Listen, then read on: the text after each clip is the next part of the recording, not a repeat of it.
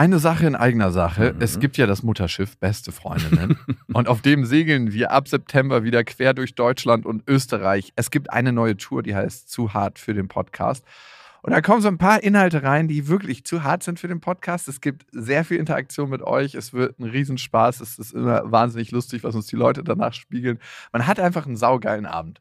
Also wir zumindest. Wir zumindest und hoffentlich auch alle anderen. Wir hatten auch letztes Mal die Erfahrung gemacht, dass beste Vaterfreudenhörer bei der Tour waren und auch sehr viel Spaß hatten. Ja, unbedingt. Und unbedingt. irritiert waren, was wir hier überhaupt machen. ja, ganz Freunde. genau. Es gibt ja Leute, die hören beste Vaterfreunde, die kennen beste Freundinnen nicht. Mhm. Und es wird eine gesunde Mischung. Also sowohl beste Freundinnen als auch beste Vaterfreundenhörer werden abgeholt. Und ihr könnt euch jetzt die Karten sichern. Die Infos findet ihr in den Shownotes und die Karten gibt es auf bestefreundinnen.de. Und es gibt nicht so viele. Also falls ihr überlegt, macht's lieber jetzt. Eins, zwei, drei. Ich habe, ich habe lieb. Nein, hat nicht Papa lieb. Weil ich das nicht so mag.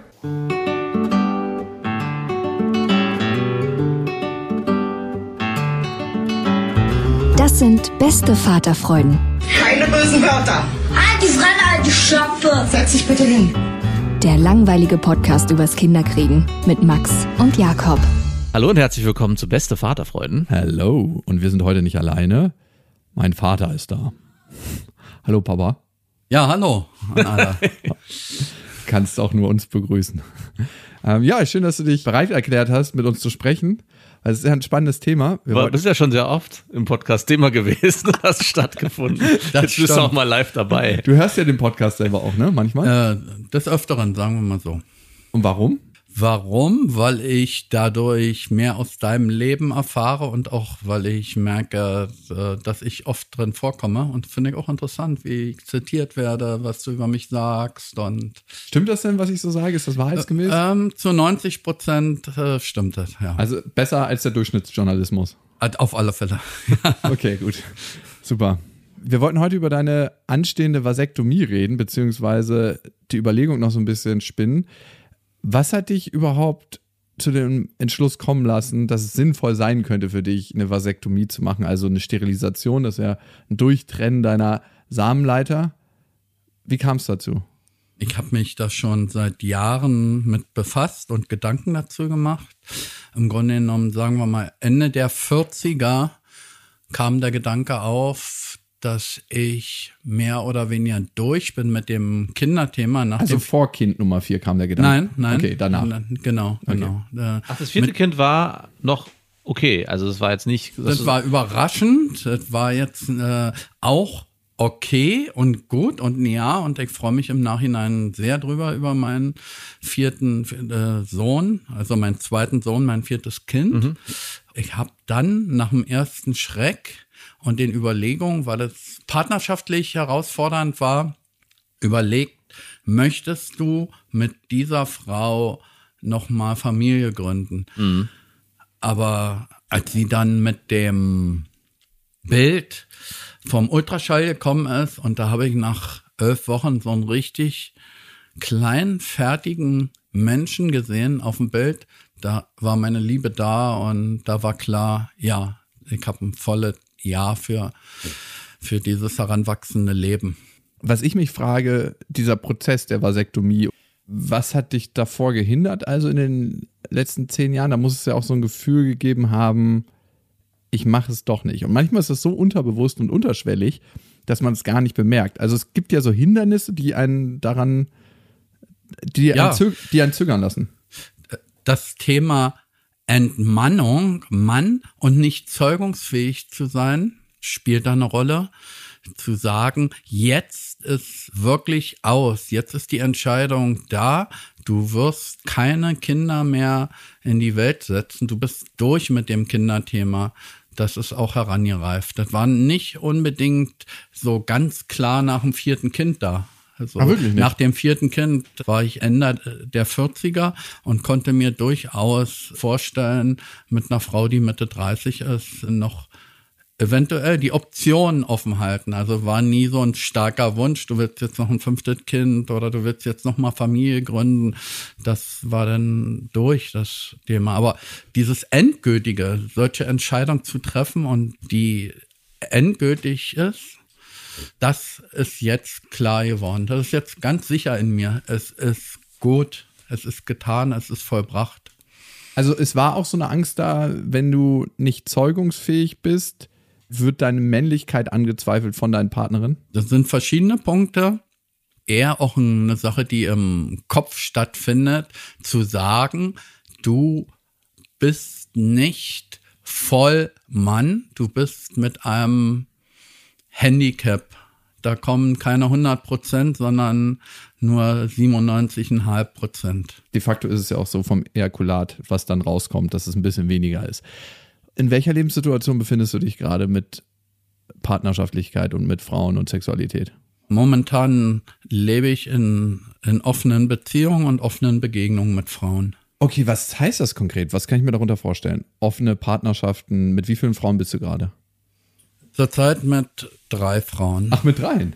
Schläfst du auch mit allen oder ist es eher Ja. so emotionale Beziehungen, ja, Freundschaften? Nee, also ich rede ja nicht von Freundschaften, die ich mit Frauen Ja. habe. Da gibt es auch Frauen, mit denen ich rein freundschaftlich bin, was auch sehr schön ist. Ich meine, die sexuellen Kontakte, wo ich, ja, mit denen ich bin. Wie, alt, wie alt bist du jetzt? 62. 61. Und wie alt sind die Frauen, mit denen du Verkehr hast? Zwischen Anfang 30 bis, bis Ende 40. Ah, okay. Habe ich zwei davon heute schon gesehen? Nein? Okay, eine, Eine davon. hast du davon. Eine habe ich gesehen. Die muss ja auch mal in den Podcast So kommen. wird man ausgehorcht. Okay, okay. Ey, Ich finde es mega skurril. Ich weiß, ich kenne dich jetzt schon eine ganze Weile. Und wenn ich mir meinen Vater vorstelle, deswegen habe ich nochmal im Alter gefragt, der ist 73, aber auch vor zehn Jahren wäre das nicht mal ansatzweise in irgendeiner Form Thema gewesen, dass der, also ich kann mir das, ich, das ist für mich so skurril, sich das vorzustellen, mein Vater in, in deiner Lebenslage. Aber spannend fände ich es auf jeden Fall. Wissen die alle voneinander? Die wissen alle voneinander. Und wie geht's denen damit? Ja, das ganz übliche Themen, äh, teilweise entspannt, teilweise unentspannt, Eifersuchtsthemen, aber im Großen und Ganzen geht es gut und so offen, wie man sein kann. Das ist, ja, Herausfordernd für die auch? Auf, auf alle Fälle. Ich merke, das Thema Eifersucht bei jeder Frau und Besitzansprüche klackt trotzdem auf. Hat die zweite dich kennengelernt mit dem Wissen, dass es schon eine erste gibt? Oder lief das alles so in einer Parallelmontage? Die zweite hat mich kennengelernt und wusste, dass es eine erste gibt, richtig. Und, und die dritte hat die dich kennengelernt und wusste, dass es zwei genau, gibt? genau. Jetzt kommt die vierte, die weiß, dass es drei gibt. Das ist so dieses Ewig, ewig erweiterbar. Das Schneeballsystem. Gen, gen, genau. Also cool. und ist auch nicht so einfach, das, das zu bedienen. Also kann, kann schon. Von deiner Seite. Ja, also ich stelle mir das vor.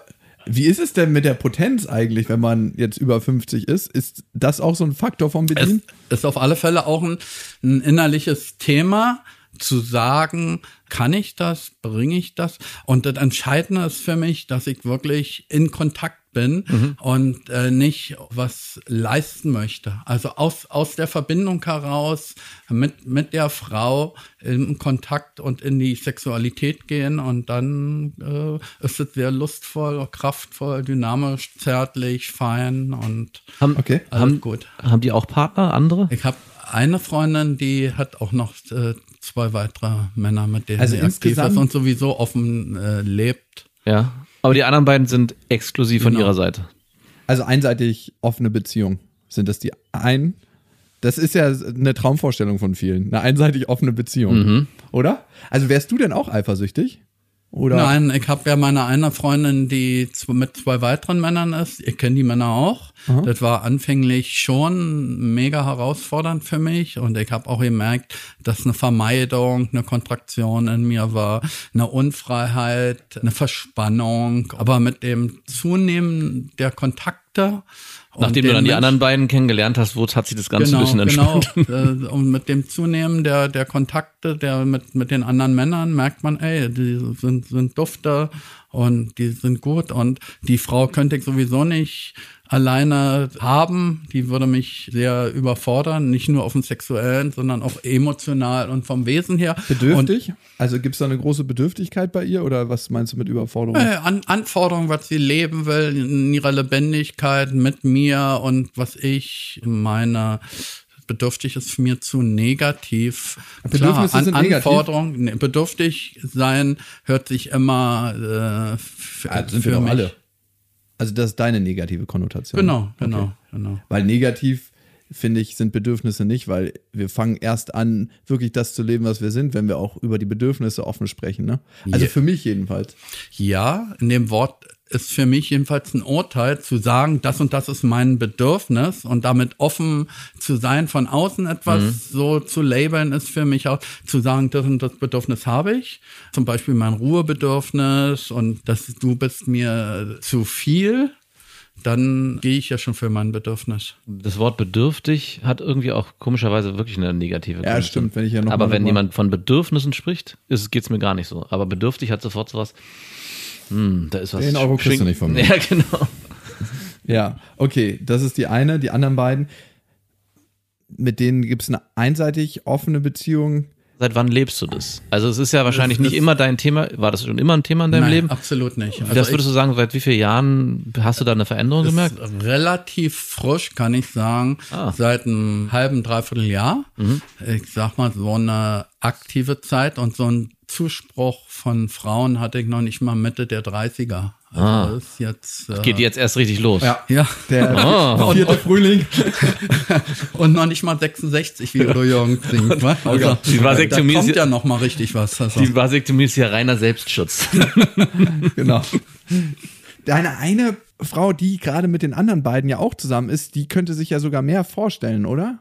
War das nicht so? Genau, also ich habe eine Freundin, die momentan mit mir ist und die aufgrund unseres großen Altersunterschieds und dass sie jetzt auch nochmal gemerkt hat, dass sie gerne Kinder möchte, findet Polyamora miteinander sehr gut und sie ist auch auf der Suche oder äh, nicht aktiv. Sie, sie schaut einfach, sie hat Offenheit für, für einen Mann, mit dem sie durchs Leben gehen kann, mit dem sie Familie gründen kann und ich habe gesagt, ich bin dann der Trauzeuge und Also du wärst mit in diesem polyamoren Gespann, aber du wärst nicht der Kindsvater.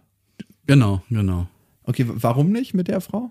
Das Kinderthema ist ja durch. Als Vater, ihr seid ja selber beide Väter und wisst, was Vaterschaft bedeutet. Ich höre ja euren Podcast oft und da weiß ich, was ihr als Männer leistet und ich bin Endlich selber sagt's mal jemand.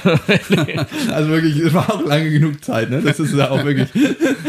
Was die Väter leisten, das wird viel zu selten in unserer Gesellschaft Ja. irgendwie rausgekehrt. Und ich muss ja nicht nur eure Sendung hören, sondern bin ja selber vierfacher Vater und weiß, Oh ja. und ich halte mich selber für, für einen verantwortungsvollen Menschen und weiß, dass, was ich ins Leben bringe, da hängt ja was dran in der Lebensbegleitung. Und Vater, Vater bist du zeitlebens. Auch ich selber habe eine sehr, sehr positive Vatererfahrung gemacht, als ich 50 war und gemerkt habe, wie, wie gut es ist, einen Vater am Rücken zu haben, ne? wie sich das schön anfühlt, mit einem Vater zu sein. Dein Vater lebt noch und habe ich sehr als kraftvoll und unterstützend und wohlwollend empfunden. Und diese schöne Erfahrung willst du jetzt nicht weiteren Kindern zuteil werden lassen. Potenziellen drei oder vielleicht sogar mehr. Ja, also da, ich meine, das, das ist ja alles so positiv, was du da von dir gibst. Warum nicht noch mehr?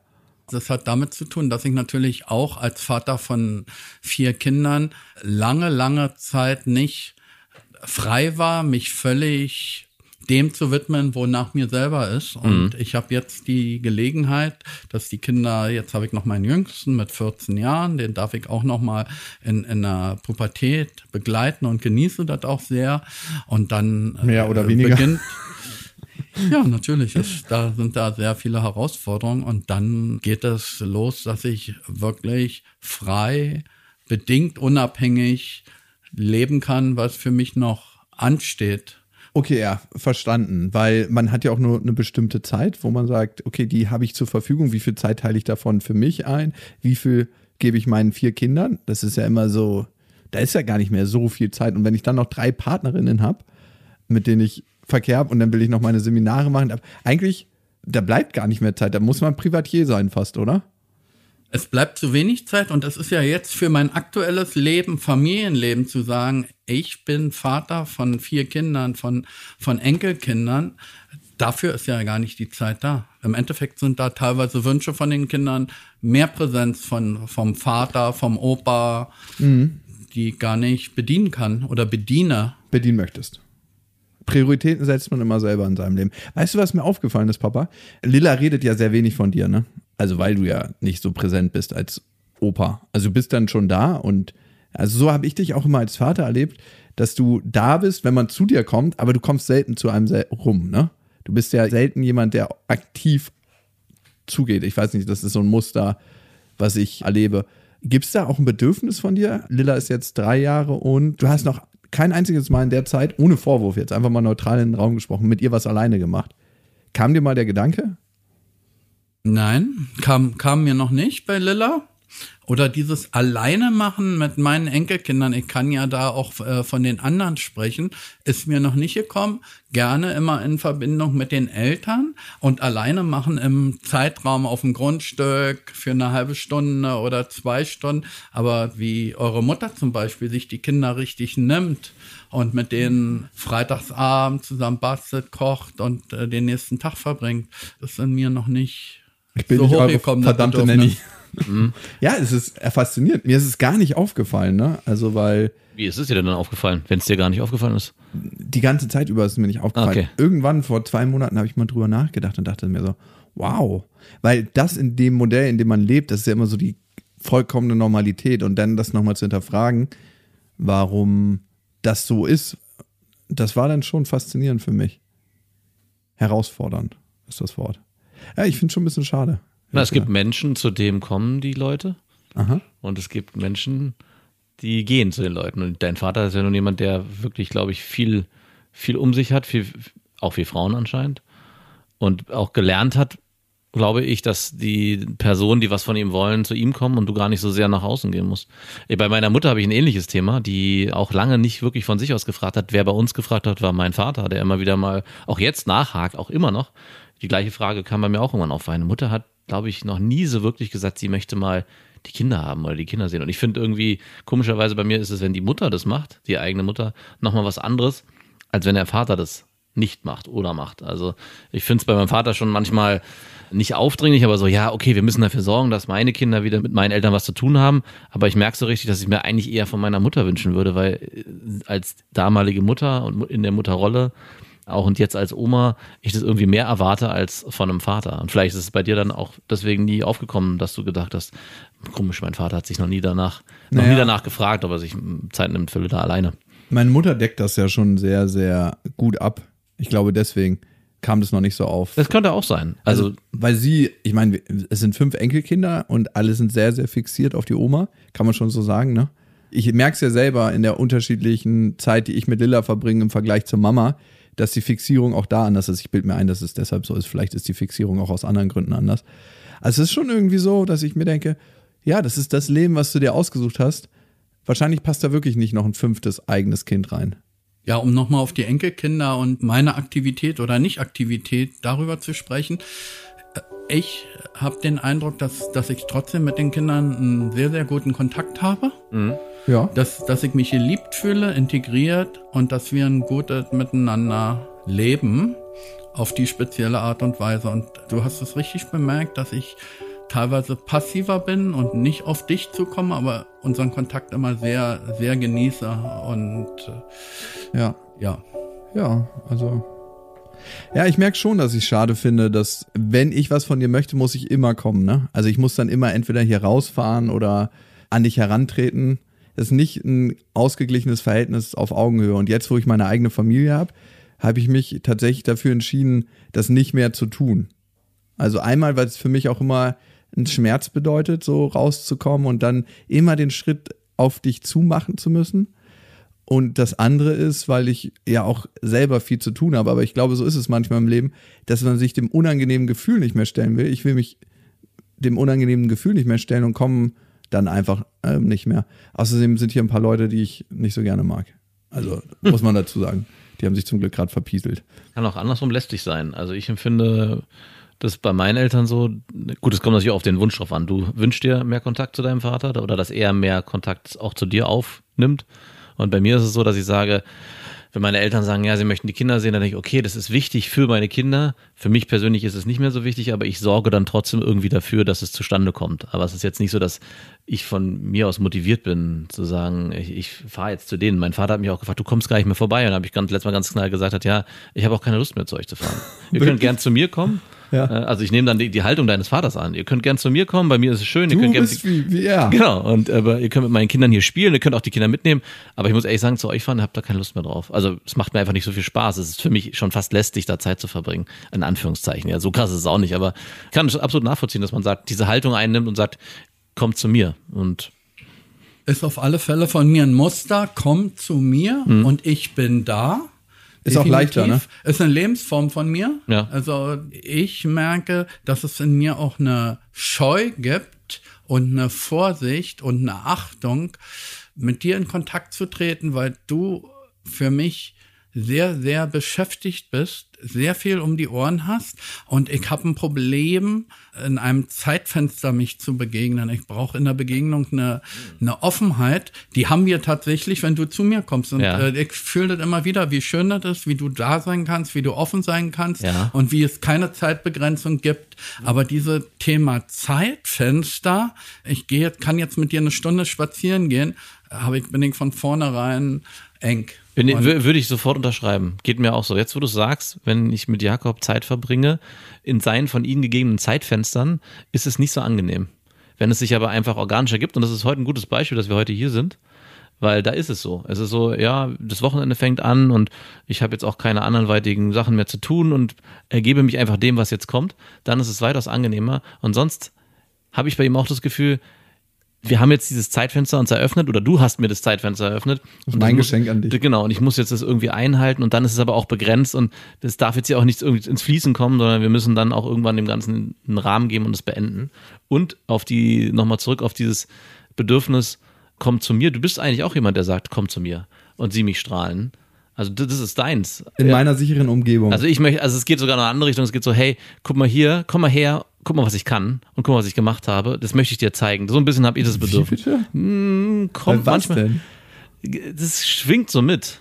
Also es ist nicht immer unbedingt so, aber ich habe, es gibt schon manchmal, ja, doch so dieses, habe ich das Empfinden, dass du auch das Bedürfnis hast, was zu zeigen. Ich frage mich jetzt gerade, wenn du sagst, ich finde schade, dass dein Vater ähm, wenig Zeit mit deiner Tochter verbringt, ob das da auch mitschwingt. So, komm, ich würde mir gern wünschen, dass du auch dir Zeit nimmst mit meiner Tochter oder auch mit mir, damit ich ja auch in irgendeiner Form strahlen kann. Ja, ich habe schon das Thema, merke ich mit dir, dass es selten normale Begegnungen sind, sondern dass wir immer über eine Kreation reden. Ne? Also, dass wir selten eigentlich darüber reden, wie geht's dir gerade, wie geht's dir gerade in Beziehungen oder wie geht's dir als Mensch, sondern woran sitzt du gerade, was habe ich für Preise gewonnen, bla bla. Also, oder wie viel Geld verdienen wir oder was macht der Aktienkurs oder also es geht immer über die Kreation im Außen, aber wenig über das Innenleben. Bei mir ist das Thema Enkelkinder nochmal da und ich merke, dass ich so an früher denke, wie meine Tanten, Onkel so ein bisschen übergriffig waren, mich vereinnahmt haben, wenn ich da war und unangenehm, teilweise unangenehme nasse Küsse über mich hab ergehen lassen und wo Also ist die Befürchtung eigentlich, dass du über bist oder aus dieser eigenen Erfahrung heraus die Triebfeder dafür, dass du eigentlich keinen wirklichen Schritt drauf zumachst auf deine Enkelkinder? Ganz genau. Und das merke ich, ist viel schöner, wenn die frei sind. Ist ja schon manchmal bei einer Begrüßung von kleinen Kindern. Sind die überhaupt bereit? Kommen die mir offenherzig begrüßend entgegen? Und die haben immer wieder Phasen. Ich habe Phasen erlebt, wo die die haben mich gesehen und haben sich weggedreht. Das war erstmal sehr, sehr, sehr, herausfordernd. Und zu sagen, ja, damit gehe ich jetzt erstmal. Das ist keine Begrüßung. Und mein Bedürfnis war nach der Begrüßung. Aber das Kind hatte gar nicht die Begrüßung als Be- Bedürfnis und das erstmal zu lernen, konnte ich gut lernen, zu sagen, okay, die kommen schon, wenn sie kommen wollen und dann sind sie da und dann haben wir auch Begegnung, dann haben wir Spaß und Opa machst mit mir Pi- Pilotentraining, Opa machst du das oder so, die, die kommen mit ihren Wünschen an. Ja, ja klar. Also wenn man Kinder lässt. Was ich noch ganz spannend finde, war unser Gespräch über und nicht miteinander, was wir oft haben. Woran glaubst du liegt das? Wenn ihr zusammen seid, Ja. Redet ihr miteinander übereinander. Nee, wir reden über Kreation. So. Über Projekte, über Kreation, über wie viel kostet das, wie steht der Aktienmarkt. Sollte man jetzt äh, aus bestimmten Aktien aussteigen oder nicht? Bitcoin ist ein gutes Beispiel. Re wieder einsteigen, aussteigen. Wusstet ihr, by the way, jetzt bin ich wieder in diesem Tonus, aber dass das Schürfen von Bitcoins immer schwieriger wird und dass das wahnsinnig energieaufwendig ist. Aber anderes Thema. Ja, bald ist es ja vorbei. Ja. Dass wir uns nicht oft genug von Herz zu Herz begegnen oder von Mensch zu Mensch, denke ich, ist auch ein Thema von von Zeit, ist ein Thema von Charme, ist ein Thema von Nähe miteinander haben können und sich wirklich zeigen und ranlassen, dass das auch zwischen uns liegt und immer wieder Zeit braucht, dass wir sehr nah und fühlend uns begegnen können. Liegt es an euch beiden oder an Ich einem von euch? Äh, liegt äh, an, sowohl an mir, also auch im, in der Spiegelung. Ich glaube, das ist ein Thema von, von beiden, dass wir sehr zart, feinfühlend, empfindsam sind und eine gewisse Scheu, all die Dinge, sich wirklich zu öffnen und sich als Vater mit seinem Sohn oder Sohn mit Vater zu begegnen. Nicht als Vater, sondern Ich bin dein Vater. genau. Also das empfinde ich absolut anders bei euch. Äh, Ihr redet zwar immer darüber oder du auch so hart, aber wenn ich mir zum Beispiel als meine Beziehung zu meinem Vater angucke und ich glaube, ich bin da nicht eine Ausnahme. Es gibt, glaube ich, viele, die eine Beziehung zu ihren Eltern führen, die sehr distanziert ist und auch geworden ist im Alter. Und ich weiß nicht, wann ich mit meinem Vater das letzte Mal über solche emotionalen Themen geredet habe oder auch mal über Dinge, die dann irgendwann zu Emotionalität führen. Und ich merke auch, wenn du sagst, ja, Nähe und so, da, da schüttelt es mich sofort, wenn ich mir das vorstellen müsste, das mit meinem Vater zu machen. Warum?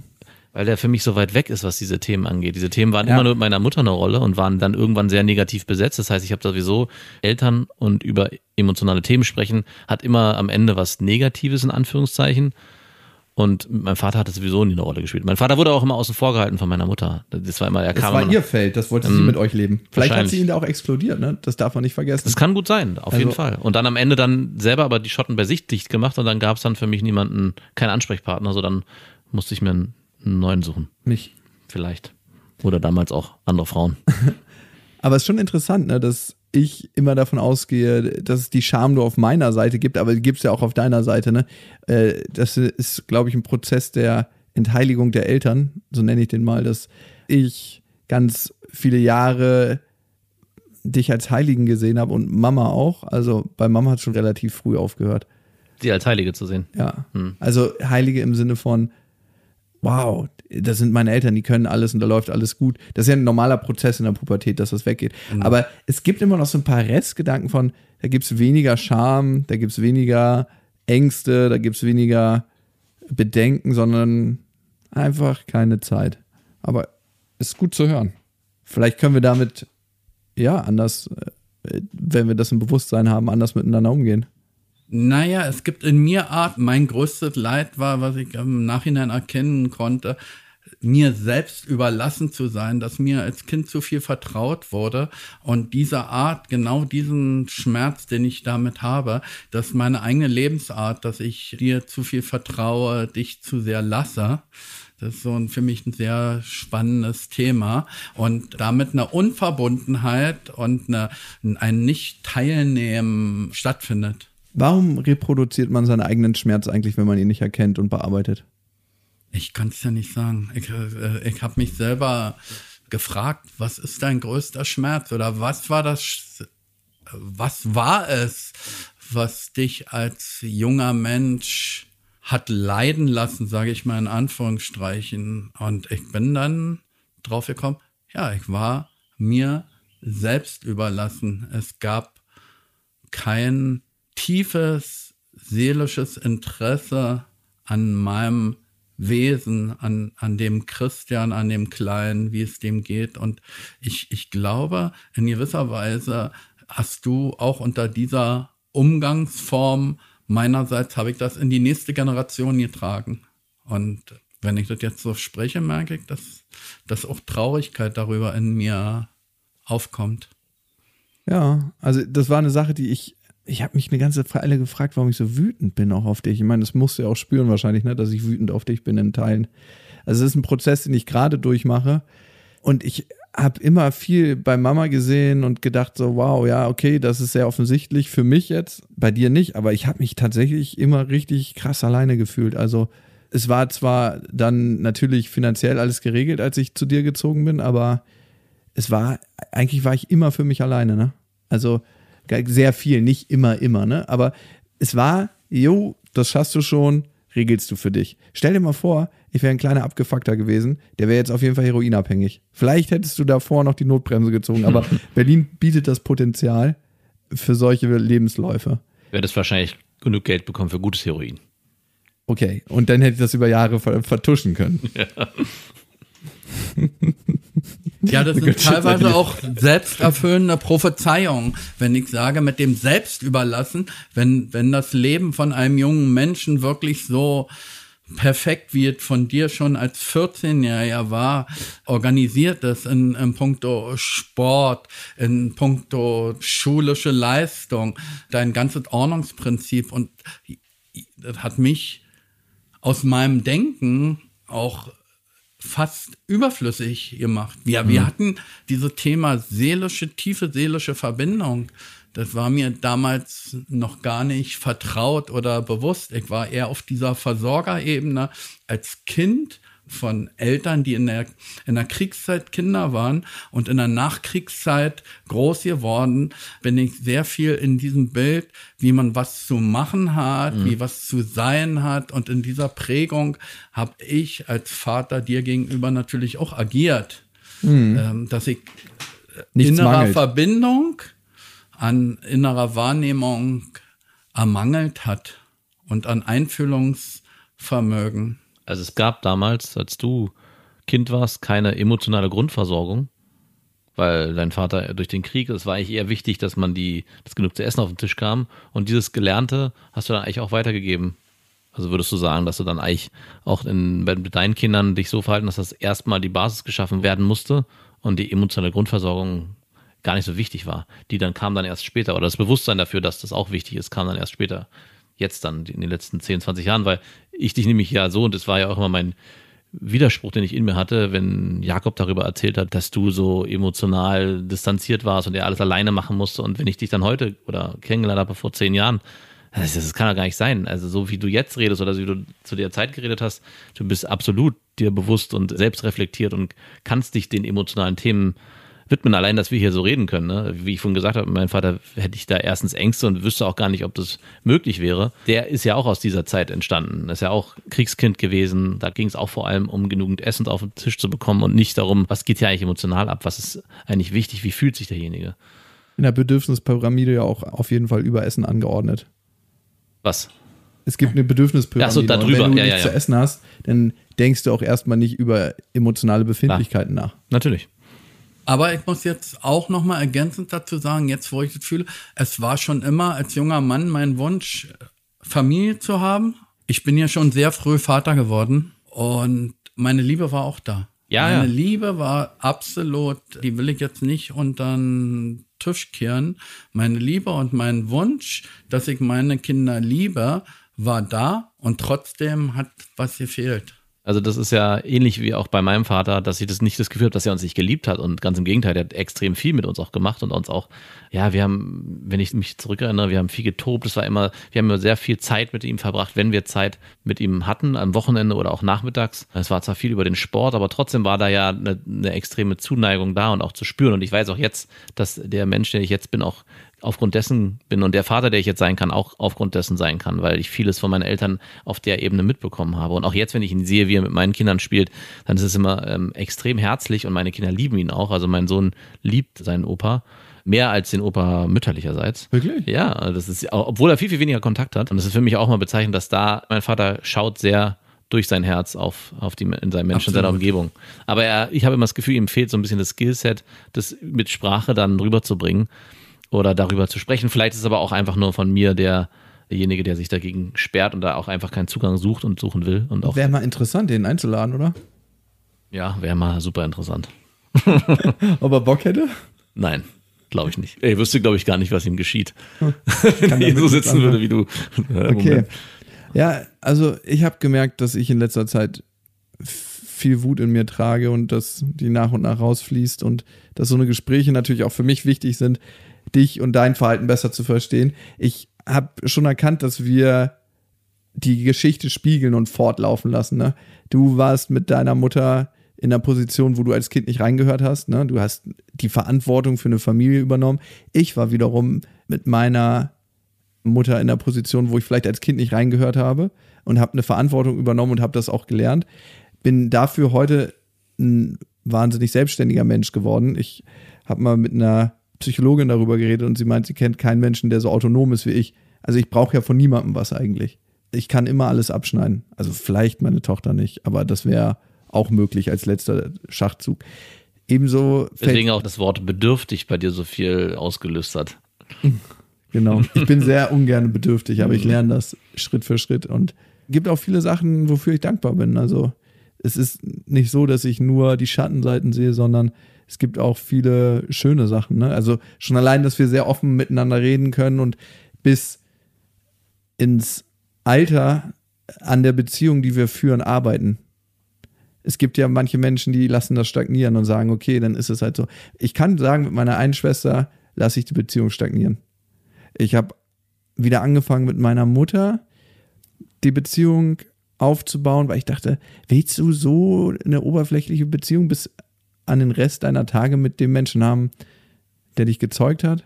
Ziemlich sicher nicht. Also für mich nicht. Weil ich mir auch nicht wünsche, dass meine Tochter mit mir so eine Beziehung hat und ich versuche meine Muster auch zu brechen für der Vater, der ich bin und für der Beziehungspartner, der ich bin. Und am Ende mache ich eigentlich alles für mich. Das hört sich für mich aber sehr von der kognitiven Ebene an, nicht tief aus dem Körper heraus. Allerdings. Und also richtig aus diesem Herzensbedürfnis, sich zu spüren, mir fehlt was im Kontakt zu meiner Mutter oder mir fehlt was im Kontakt zum anderen Menschen. Also das ist sehr noch aus einer Klugheit oder aus einem Modell heraus, wie etwas zu sein hat. Weißt du, was interessant ist? Das, was du gerade machst, dieses Ansprechen, hat mich zum großen Teil zu dem werden lassen, was ich bin.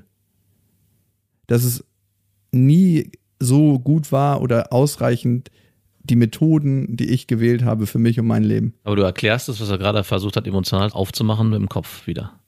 Ich empfinde es ja genauso. 100 Prozent. Also du hast vollkommen recht, ihr beide vollkommen recht. Weiß nicht, ob das jetzt so einfach ist zu sagen, dein Erklärungsmuster hatte mich dazu geführt, dass ich so bin. Also er hat einen Teil dazu beigetragen. Also immer das Gefühl zu haben, dass man ungenügend ist oder dass ich ungenügend bin. Aber schwingt das, es damit?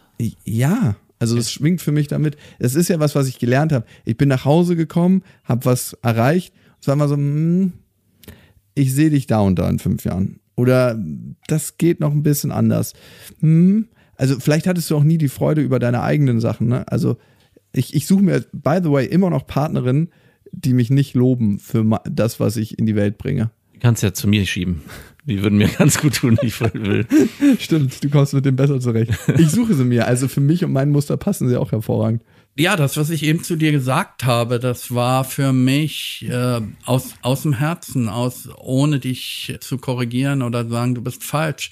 Ich glaube, wir haben ein ganz anderes Thema, dass ich als junger Mann selber, jetzt haben wir das Thema Bedürftigkeit oder den Wunsch hatte, gesehen zu werden und in diesem Wunsch, äh, gesehen zu werden, Anerkennung zu erhalten, leider mit dir als kleiner Junge, mein kleines inneres Kind ist mit dir in Konkurrenz gegangen und ich konnte dir kein Lob geben oder ich hatte immer wieder Verbesserungsvorschläge, wenn so, so ein Beispiel, du baust eine wunderschöne Burg, die eigentlich perfekt ist, die ist perfekt, ohne eigentlich.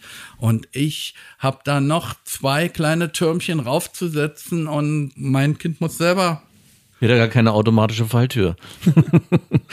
keine elektrische Falltür. Oh Gott, oh Gott, die ist wirklich Ja.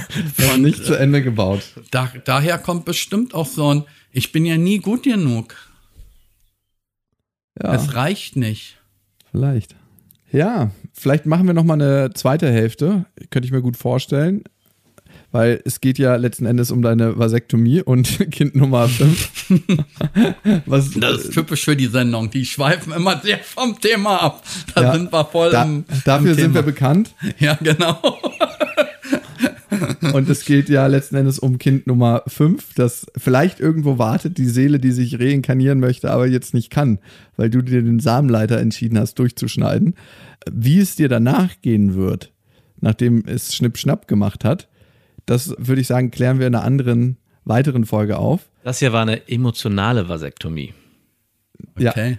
Aber auch die kann man wieder rückgängig machen. aber auch nur in 50% der Fälle. Was ist jetzt, Papa, wenn, stell dir mal vor, diese ganze polyamore Sache, die du jetzt lebst, die funktioniert nicht und du lernst die Frau kennen Na, in fünf Jahren. Ich möchte jetzt keine Angst machen vor deinem Schnippelding, ne? In fünf Jahren und die sagt, ich hätte es mir mit dir vorstellen können. Bist du denn auf der Suche nach einer Frau oder bist du eigentlich zufrieden? Kannst du mir wirklich glauben, dass ich da ganz sicher bin, die Frau kommt nicht mehr in meinem Leben und die möchte ich auch nicht? Eben. Also das ist total ein ganz klares, sicheres Gefühl. Das, das ist ja auch der Entwicklungsschritt. Vor Ja. zehn Jahren war das so, so nicht. Ich bin, bin so klar, dass ich diese nicht mehr möchte. Da kann kommen, wer möchte. Und darum können wir jetzt hier einen Cut machen und sagen, es gibt Teil Nummer zwei. Danke, Papa, für deine Offenheit und dass du dich dem hier gestellt hast. Gerne. Vielen Dank. Das waren Beste Vaterfreuden mit Max und Jakob.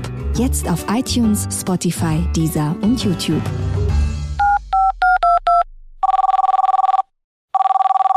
Max, weißt du, was mir nach dem Gespräch noch gekommen ist, Tage später? Dass es für mich so unangenehm ist, die Gefühle zu fühlen, die aufkommen, dass ich irgendwie versuche, die intellektuell zu verpacken, damit ich sie nicht fühlen muss. Und ich weiß, du weißt das schon all die Jahre, aber am Ende muss ich die Sachen fühlen. Da führt kein Weg dran vorbei. Der 7-One-Audio-Podcast-Tipp. Hallo, ich bin Lynn. Und ich bin Leo. Ihr kennt uns vielleicht schon vom True Crime Podcast Mord auf Ex. Eigentlich sprechen wir da ja jede Woche über Verbrechen. Aber da gibt es ja noch ein anderes Thema, das die Menschen und uns schon immer fasziniert hat. Die Liebe. Krasse Geschichten, die wirklich passiert sind. Bonnie und Clyde zum Beispiel. Cleopatra und Caesar Oder Diana und Charles. oder halt Camilla. Liebe gibt's bei True Love aber auch nicht nur im klassischen Sinne. Es geht auch um Familie, um die Liebe zum Beruf oder sich selbst oder Freundschaft. Am besten sind ja auch eh die Filme, wo dann am Ende steht, nach einer wahren Begebenheit. Das sind so Geschichten, die kannst du dir eigentlich gar nicht ausdenken. Ja. Und das gibt's jetzt eben als Podcast. Und das Ganze heißt True Love. Ja, der Name sagt's eigentlich schon. Aus True Crime wird True Love. Krasse Geschichten, Plot-Twist und verrückte Protagonisten. Es ist also in anderen Worten ein Podcast für alle, die True Crime hassen, aber auch für alle, die True Crime lieben. Macht euch bereit für ein neues Podcast-Genre, True Love. Oh, ich kann es gar nicht abwarten, euch die Geschichte zu erzählen von zum Beispiel dem Jungen, der nach seiner Mutter gesucht hat. Jahrelang, auch wenn ich wahrscheinlich dabei heulen werde. Oder die Geschichte von Sissy. Also der Film ist nichts dagegen. Ab dem 20. Oktober, überall wo es Podcasts gibt, True Love. Echte Geschichten, wahre Liebe. Voller Werbespruch, oder? Ja, aber es ist ja auch schön. Der Podcast macht ja glücklich. Ja, deswegen jetzt am besten direkt abonnieren.